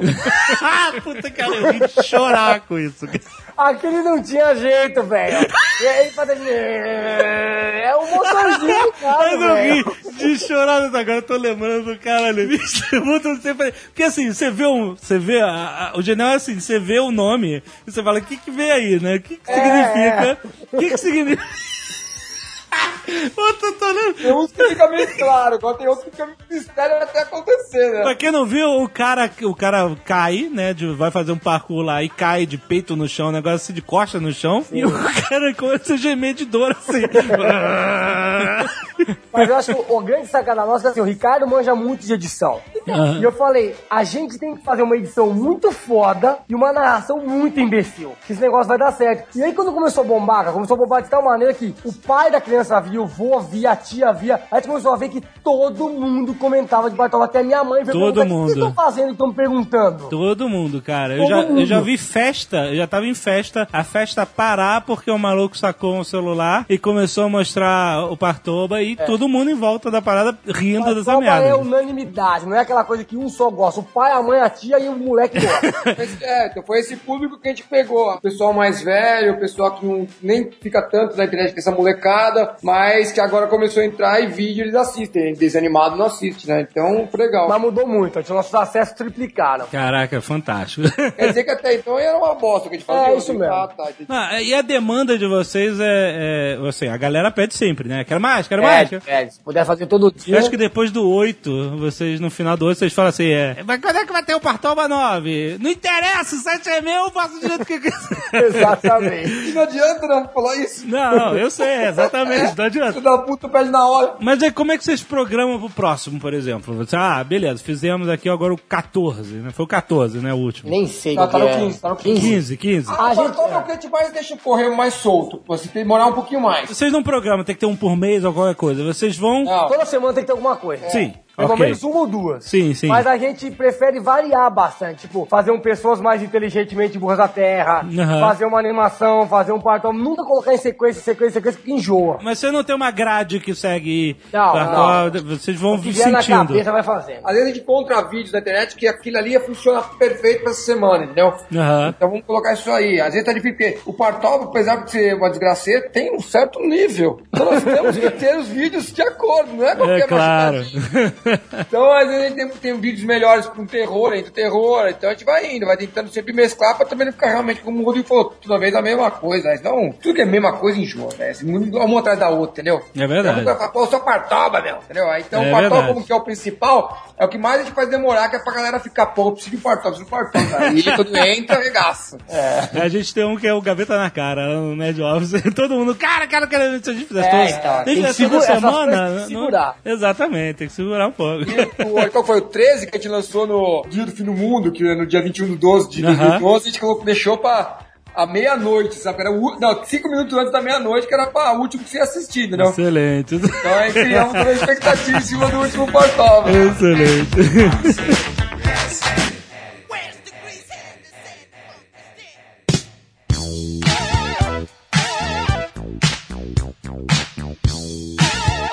O Jovem Nerd sempre teve um problema. Foi o site nerd, sempre foi, super nerd e falando de todos os assuntos, mundo nerd, até fora do mundo nerd e tal. Mas tinha um assunto que faltava no Jovem Nerd, que era o videogame. Certo, Porque só certo. eu gostava de videogame, ninguém mais gostava de videogame. e aí foi durante uma frustração durante muitos anos. Falei, caraca, não consigo fazer nada de videogame e tal. Até que surgiu o Nerd Player, que veio de uma mescla de- da ideia de fazer o game commentary, de pessoas jogando o jogo e comentando, com o objetivo de fazer humor do Jovem Nerd focado naquilo. Então foi uma Já, já mistura. assisti, já assisti alguns. Então, e vocês também entraram na febre dos games, mas eu achei muito interessante porque vocês também decidiram fazer do jeito de vocês, que é a cara de vocês, assim como o Jovem Nerd. A gente decidiu fazer uma parada que tivesse a nossa cara. Como é que foi a ideia de vocês? Porque vocês dois gostam, né? Sim, como você falou, eu sempre fui viciado em videogame. Aham. A minha vida inteira eu jogo videogame. E eu sempre falava, pô, Ricardo, eu queria fazer alguma coisa de game, algum gameplay. Só que por incrível que pareça, não tinha nenhuma referência de nada brasileiro. Eu não sabia nem o que vocês faziam. Aham. Eu só conhecia a IGN GameSpot. eu Eu também. entrava pra ver os reviews, Aham. pra ver as notas do jogo e comprava os jogos. Isso. Eu falei, eu queria fazer um gameplay, alguma coisa zoeira. Eu não tinha noção que game tava bombando tanto. Aham. E Aham. meu irmão falou, não, cara, se for pra gente fazer, vamos fazer um negócio relaxo total. Isso. Sem pensar. Porque gameplay dá muito trampo, cara. A gente não tem tempo, né? Então a gente não queria fazer uma coisa que todo mundo tava fazendo. Aí eu, eu, na verdade, só não saiu antes, de tanto eu falar Rodrigo que não. É, Não, os não. gameplays que eu via, era entrava no YouTube. Quando eu queria passar de alguma fase, eu digitava tal jogo, gameplay. Aí eu o Isso. jogando. É isso que eu fazia. Aham. Eu falei, queria fazer uma zoeira. Aí, quando, aí o meu irmão falou, não, já que a gente vai fazer, vamos fazer uma porra totalmente zoada. Aham. E o primeiro programa foi totalmente improvisado. Aí só que fez os teminhos, ó, vamos fazer uma, uma gostosa da semana, te pergunta umas coisas, você vai respondendo. Aham. A gente nem chegou a entrar, né? Pra ver como é como que é os programas de game. É, a gente não quis. A gente nem sabia que tinha. É, então. Mas isso às vezes é bom, porque você faz do jeito que você, Sim. você tá com a ideia contaminada, né? Depois que eu fiz cinco programas, eu falei, tá na hora de eu ver se tem programa de game. Aí que eu descobri que tinha um bilhão. Eu, eu não sabia que o PC tinha programa de game no MTV. Aham. Eu não sabia que vocês também tinham programa de game. Aham. Um monte de gente, eu não sabia. Eu comecei a assistir todo mundo. Eu falei, caralho, todo mundo faz programa de game, velho. Excelente. Só que ó, uma- o que eu fiquei mais feliz é que o nosso não tinha nada a ver com o de nenhum. Isso, é verdade. Eu falei, acho que é por isso que tá uma zona e tá todo mundo gostando, porque virou uma zona o nosso programa de game. É, cara. Eu falei, eu vou falar do jeito que eu sou, eu não vou ficar inventando. A minha opinião é, acho uma bosta, acho ruim, acho legal, eu não acho legal. Aham. Eu não sou um cara técnico, eu sou um viciado em videogame. Aham. Eu nunca fui um expert em videogame. Exato. Eu tô falando, muita gente se identifica porque eu dou opinião de uma pessoa normal. Aham, com Eu achei uma bosta, não consegui passar de fase, eu terminei, eu achei ruim, é assim que vai. Tá certo. No segundo programa a gente conseguiu patrocínio, daí pra frente a gente tem patrocinador fechado até o final do ano, cara. Muito A bom. gente mete a boca em tu é coisa, velho. E os caras começaram a querer patrocinar. Eu falei, porra, conseguimos ganhar um videogame, que legal. De repente, foi malandro. A gente nunca pensou que eu patrocinar, é, nunca pensou que eu patrocinar um, um programa tão esculachado. Aham. Aí depois a Capcom entrou em contato, a Konami, a Sony, falou, caralho, os caras falando com a gente, velho. A gente tá arregaçando o jogo dos caras. Excelente. Peraí, mas vocês estão com patrocínio ou vocês estão fazendo só permuta, ganhando videogame? Não, não. Porra. Só os dois primeiros programas foi permuta. Ah, tá. O Excelente. segundo eu ganhei um Vita. Eu vi. E o terceiro eu ganhei um Nintendo 3DS. Depois desse eu falei, chega, eu quero ganhar dinheiro. tá certo, tá certo. Não, mesmo porque, cara, vocês têm que pagar o trabalho de vocês, cara. Porque vocês não têm chefe pra assinar o contra-cheque no final do mês. Exatamente, velho. É isso que eu sempre falo. Você tá colocando horas de trabalho pra gravar, pra editar, pra, pra tudo, cara. E, e quem é que vai pagar o teu trabalho? Né? E isso pra gente, cara, foi muito uma realização, porque assim, a gente tava fazendo um programa de game, os caras que curtem, é, os patrocinadores mexem com game patrocinando a gente, então tinha, tinha tudo a ver. Aham. O cara que já quer fazer propaganda de um jogo de game, no programa de game, ótimo. E o mais legal é que a gente começou a fazer as propagandas sem pedir autorização pros caras. O cara falava, olha, tipo, falava, é um minuto, a gente vai fazer do nosso jeito, beleza? Os caras deixavam, achavam engraçado. Hoje Excelente. a gente até manda pro cara antes, mas nunca ninguém reclamou, velho, das propagandas. Aham, Aí aham. a gente soa uma propaganda, faz mó esculacho, os caras acham legal, porque a gente pensa de uma maneira. Se você faz a galera rir, a galera presta atenção. Se a Exatamente. propaganda é uma bosta, o cara não presta atenção. Exatamente. É Quando a gente verdade. faz uma zona, os caras vão lembrar do jogo, entendeu? Exatamente, cara. Assim e, porra, eu lembro até hoje do. Ah, peraí, não. Eu lembrava, agora eu não vou esquecer, porra, vou dar essa Ficando gafe. velho, né? Velho. Vocês cantaram Reggae Nights. Como é que era? Sim, eu também não lembro direito. Era Poker Nights. ah, eu lembro, maluco. Poker.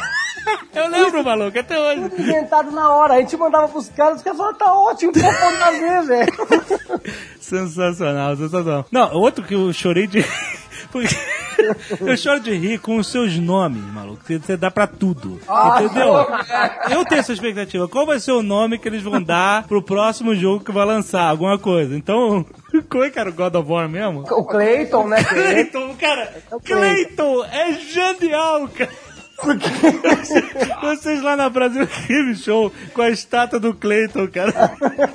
Mas eu rio que de a chorar Sony achou engraçado foi depois da Brasil Game Show que a Sony entrou em contato com a gente. Aham. Ela falou, vocês zoaram, mas ficou muito bom, foi engraçado, beleza. Não, é sensacional. Xbox, conheço todos os nomes. É. Não, e, e aí quando o Ricardo perguntou, você tá jogando muito Xbox? Eu tô, tô jogando com o Xbox na piscina.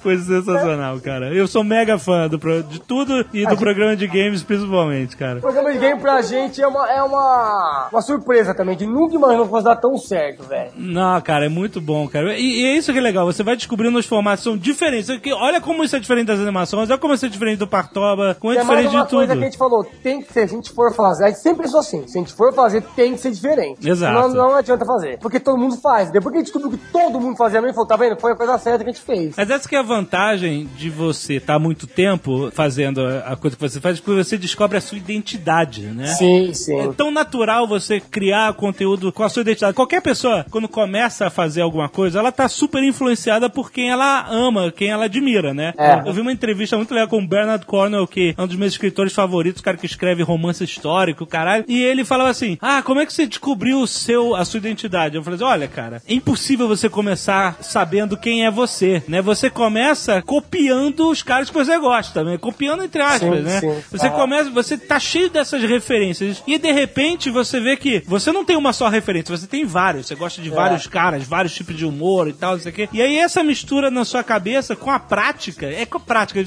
As pessoas querem descobrir isso logo no, no primeiro mês, ou nos Ah. primeiros três meses. Não, eu quero fazer sucesso ou, ou viralizar ou fazer um milhão de views nos primeiros três meses. Ah, eu não tenho dinheiro pra divulgar. Cara, você não precisa ter dinheiro pra divulgar porque as pessoas divulgam de graça quando o seu trabalho é foda. Exatamente. entendeu? Só que às vezes demora mais do que a pessoa tá esperando. mas, mas É, tem acontece. gente que dá sorte do dia pra noite ficar famoso, tem gente que vai ter que ralar mais. É assim, Exato, exatamente. né, cara? Porque o humor também é um negócio muito filho da puta, cara. Porque ao mesmo tempo que um monte de gente me acha engraçado, tem um cara que vai pegar e odiar o tipo de humor. É, e aí não tem o que fazer. É, você não muda muito a cabeça do cliente, é quase que impossível.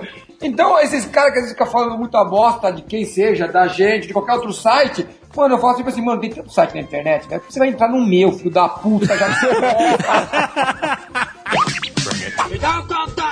E os presentes dos fãs, cara? Ah, isso Vocês inventaram essa merda de ganhar presente dos fãs. E aí também é outro sucesso, né? Porque a pessoa quer ser esculachada, né? é... Não, os caras sabem que eu vou esculhambar e manda mesmo assim, meu irmão. Então, boa, velho. Tá mandando coisa cara às vezes. Você tem ideia? Esse último programa, penúltimo programa, eu acho que eu quebrei um jogo sem querer, três jogos. Eu vi. Eu achei que era outro presente, porque assim, a gente abre antes os presentes e bota tudo junto num canto. É. Mas como tem muito, quando a gente pega, eu já não sei mais o que, que é o que. Aham. Eu achava que era outra coisa aquela caixa. E eu sentei a porrada, falei, se for não sei o que, que é isso daí, eu dei tão forte que o CD do Killzone 3 rachou no meio. Era tudo Perdi jogo o jogo. e esse moleque que mandou esses três jogos que eu recebi hoje no correio, mandou mais três jogos zerados. Puta, olha Quem aí que pack, maneiro. velho? O moleque... Esses moleques são retardados.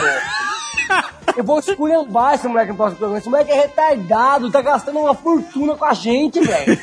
Umas pingas, vai catar mulher, meu irmão. Vai na zona, velho, mas não gasta com a gente.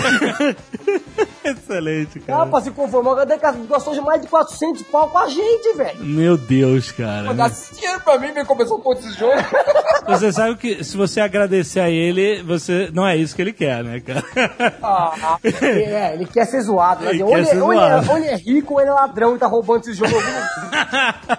Mano, o negócio é tão absurdo, cara, que até o pessoal sabe que a gente não gosta de jogo de futebol, né? Aham. E aí uma das empresas que produz jogos de futebol que a gente não pode falar, o nome, Ah. é, está nos procurando pra fazer a porra da propaganda do jogo, cara. Ah, A. Sony já fez com a gente uma, uma, uma, uma propaganda uma vez de futebol, que era da Copa das Confederações. Uhum. A gente fez zoando o futebol, eles deixaram mesmo assim. Ah, e então. tem uma empresa de game de futebol que quer fazer com a gente, mesmo sabendo que a gente vai zoar. Então, você tem que chegar pro cara e jogar aberto, cara. Olha, a gente faz desse jeito, né? É, então e aí eu dei uma ideia pra tentar converter o negócio e os caras acharam do caralho, vamos fazer essa porra mesmo. Porque na verdade, cara, é só a gente que não gosta de futebol. A gente sabe que metade Exato. do não gosta. Então a gente faz a poeira. Exatamente. E a piada de você falar mal, pra quem gosta, funciona. O cara não Sim. vai achar, ah, que merda de jogo, entendeu? O cara gosta. Eu não gosto de futebol, mas se o cara gosta, eu não vou mudar a opinião dele. É a mesma coisa quando o nego fala assim, ah, vocês fazem propaganda de Android e todo mundo sabe que vocês usam iPhone. É ok, mas eu não uso Android, não quer dizer que não tenha, o público não use e goste, entendeu? Exatamente. Isso é coisa de fanboy revoltado. é claro. É igual o cara que gosta de PS3 e não gosta do Xbox e vice-versa. Isso é molecada, né, cara? Quando você começa a ficar mais velho, você quer só a porra que funciona. Exato, você foda-se pra essa Ele fala, disputa. é, Então. Um é do outro, tudo igual essa bosta. Agora, eu tenho o costume de falar assim: os moleques do mundo canibal não têm limite. Eu, eu falo isso há muitos anos. e aí, a cada maluquice nova de vocês, tipo assim, eu fico abismado com a falta de limite que vocês têm. Mas eu. Mas... A gente também fica. Mas, Não, mas, assim, olha só. Teve algum momento que vocês pararam depois da gravação e falaram, dessa vez foi demais? teve, acho que teve, na minha, pra mim teve dois. Aquele que a gente mijou nas calças. Exatamente. Ele foi um, porque, mano, acho que agora a gente já tá ficando louco mesmo, né, velho. É o que eu mais gosto. Então vocês foram dar uma dica. É o Muito Canibal Dicas, né? É, porque o Rodrigo, e agora esse daí que eu arranquei meu cisto das costas com o Rodrigo bêbado arrancando. É. É, pois É, é. realmente, foi os dois mais absurdos que a gente já fez. Mijar nas calças eu me realizei, porque eu achei aquilo o máximo. Eu falei, se eu não fizer, alguém vai fazer. Mas acho que ninguém vai fazer. Então, nesse mundo canibal dicas, você tem que sempre fazer uma escrotidão em, em tamanha, gigante, né? E é. aí, como é que veio a ideia de mijar nas calças no, no programa? Tá, eu tenho um grupo de amigo meu aqui que toda vez quando alguém vai casar, a gente vai numa casa, todo mundo, e tem que começar a beber de manhã e ficar até de noite bebendo sem parar. É. Esse é despedido de solteiro. Aham. Ó, básico. básico. E quando a gente começa a ficar muito louco de bêbado, a gente começa a ficar sentado conversando, né? sempre a gente vai pra praia. E começa todo mundo mijar nas calças de propósito. Puta que pariu! Puta que pariu, e aí o, um que mija nas calças obriga o outro a mijar nas calças. Essa é a brincadeira. Eu digo, e a gente chora de rir. Ai, caralho. pro mundo conhecer essa brincadeira. Então, eu olhei, eu vi esse vídeo, eu falei, que absurdo! Aonde eles vão parar? Mas eu mandei pra todo mundo que eu conheço essa merda. Esse é esse o segredo de você, seu Esse é o maldito. tipo de vídeo que eu falei pro meu irmão, não importa se vão gostar ou se não vão, a gente vai fazer e foda-se. Esse eu falei Exatamente. pra ele, não quero saber, a gente vai fazer. E o do Cisto é outro, ele falou, meu Deus, os caras vão querer matar a gente, E cara. o cisto, cara? Como é? Pois é. Os médicos vão falar que a gente tá louco. e fizemos mesmo, cara, se dane. O cara que tava com vocês auxiliando lá é- era veterinário ou era médico? Mesmo? veterinário mesmo. Era veterinário mesmo. Eu não tenho amigo médico, eu tenho dois amigos veterinários. ah, aí tu chamou o Ele cara. nunca queria fazer. Ele achava que era foda, né? podia queimar o filme, tal, tal, tal. Ele falou, não, a gente vai mostrar teu rosto, tal, tal, tal. Ah. E aí, um belo dia, eu tava lá na casa da minha namorada, o Rodrigo me ligou, mano, vem pra cá que vai ser hoje. que Ele, do dia pra noite ele decidiu o que fazer. Ele me ligou e falou: prepara as coisas que eu vou levar minhas coisas, a gente vai fazer a operação do teu irmão. Cara, mas tu já tinha feito algum exame? Já tá assim, tipo, ah, eu. Nada. Não? Não fiz. Porra, mas tu tem que ver o que que é, caralho. Não é assim. A gente viu, você não viu? A W te viu. Essa pergunta que ele, ó, essa pergunta que ele fez é muito interessante, porque o meu irmão tirou um cisto da cabeça uma época. E ele deduziu que ele tirou nas costas, mas não um cisto. A gente nunca foi ver se era um cisto. Foi? Ai, caralho, vocês são malucos, Você foi cara. no médico ver? Eu não. Deve ser. Pariu. E aí, mano, isso foi pra mim uma superação, porque eu tenho nojo de ver machucado. Aham. Só que como eu tava bêbado, foi mais fácil. Eu encarar, de eu encarar o buraco. Mas foi muito nojento, velho. Foi muito nojento. Ah, foi, eu sei, vocês são nojentos. Cara, isso foi um elogio. Sim. E a cicatriz do Ricardo hoje ficou com um buraquinho. Buraquinho. Não deu certo. Fechou quase inteirinho e ficou com um furinho certinho, como se fosse um furo de careta, assim, bem fundo. Puta que pariu. Ia ficar bom também, né? É, não É, pra. Né? que ia ficar bom. O importante é que fe- que fechou. Ai, caraca, cara. Chega, né? Chega, esse foi o limite, né, cara? Foi, foi. Isso aí. Até o momento, sim, né? Na próxima vamos tentar fazer uma transfusão de coração. Puta que pariu, cara. Transfusão. Coração.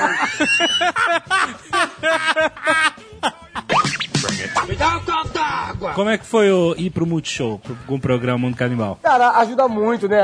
Muito mais gente conhece porque é televisão. Ainda não é exatamente o que eu queria, mas ajuda. Passando os partopas na TV pra mim tá valendo. E o que, que vocês acham do produto final? Eu acho que dá pra melhorar bastante. Tem algumas coisas que funcionam, tem outras que não funcionam, mas é aquilo. Internet é uma coisa, TV é outra, né? Então você vai aprendendo. E É. a, a Multishow pediu uma segunda temporada, já foi um feedback legal que pra ver que tá dando resultado, porque senão não iam pedir, né? Quantos episódios tiveram? São duas temporadas de 20 cada um, né? De 20 cada um. 20 De, episódios cada um, é. de um episódio de meia hora. 13 minutos só. 13 minutos? Passa todo dia. Ah. Mas vocês perceberam, por exemplo, crescimento no acessos ou views baseado no Multishow? Sim, muito. Incrível, né? TV muda muito porque assim, que nem. É outro público. Você, É. pode, você pode imaginar que todo mundo vê, é, está na internet, mas é outra coisa. É. O exemplo que eu dou, tipo, a, a, a minha namorada tem irmão dela e o irmão que são mais velhos. Não conheciam. Começou a passar na TV, pô, eu vi pai toma na TV. É TV, cara. Sempre algum corno vai estar trocando de canal e vai ver, velho. Entendeu? Então é assim, ajuda muito. Eu fico feliz de tudo do Partoba tá passando lá, porque ajuda muito. Você acha que valeu mais a pena pela grana ou pela exposição? Grana, é, grana não tem praticamente nada. Tudo que a gente ganhou, você tem que pagar com produção. É, porque eles dão uma, grana, uma verba pra você produzir. Aham. Essa verba praticamente a gente usou toda pra, Pra fazer, os é. Porque a gente queria realmente mais o, o retorno publicitário disso, assim, de Divulgação, é. Uma publicidade publicidade que eles vendem na TV não tem nada a ver com vocês, então. Não, não. A verdade é, a gente não ganha nada com o Multishow em grana. Mas é muito válido porque reprisa, até onde eu sei, reprisa três vezes por dia, É, parece. falaram isso, cara. Nem Eu mesmo nunca vi essa segunda temporada do Multishow. Mas eu sei que tá passando porque todo mundo comenta. Ou vi na TV você lá, vi você na TV. Eu falo, pô, legal, tá passando. Tá passando. Ah, eu vi, eu vi assistir hoje, depois do almoço. Tu tava passando você. olha aí, olha aí, anota Tá aí. Eu nem sabia que passava depois do almoço. Vocês são, assim, na vida cotidiana de vocês, tão pirados assim quanto na internet? As pessoas devem se perguntar isso muito. Quando tá com os amigos, sim, mas normalmente não. A gente, tra- a gente trabalha junto o dia inteiro, meu irmão. Obviamente a gente fala bosta o dia inteiro. mas é só nós dois, cara. A gente conversa, a gente dá risada, vai tendo as ideias, fala uma merda, nota. Mas a gente é desse jeito que a gente tá falando aqui. Vocês não vão a reunião de capacete e Não, e Black Power. Os caras, quando chega pra pegar a gente em aeroporto, que a gente vai pro evento, cara, a gente vai chegar assim, tirando, rodando. Aliás, esse visual surgiu assim, espontaneamente ou. É, foi meio espontaneamente hoje. Esse capacete, eu sempre quando ia em carnaval, em festa, eu ia com esse capacete. Começou a me chamar pra ir pra TV, o meu irmão botou a peruca que tinha, botei o capacete e começamos a ficar e falamos, pô, Ficou. vamos ficar assim que a galera vai lembrar da gente sempre É. quando os caras assim. Aí ficou. Muito bom. É uma maneira de lembrarem da gente. Excelente, né? Muito bom, galera. Muito bom. Eu não sei nem como terminar. Fala assim, ó, acabou.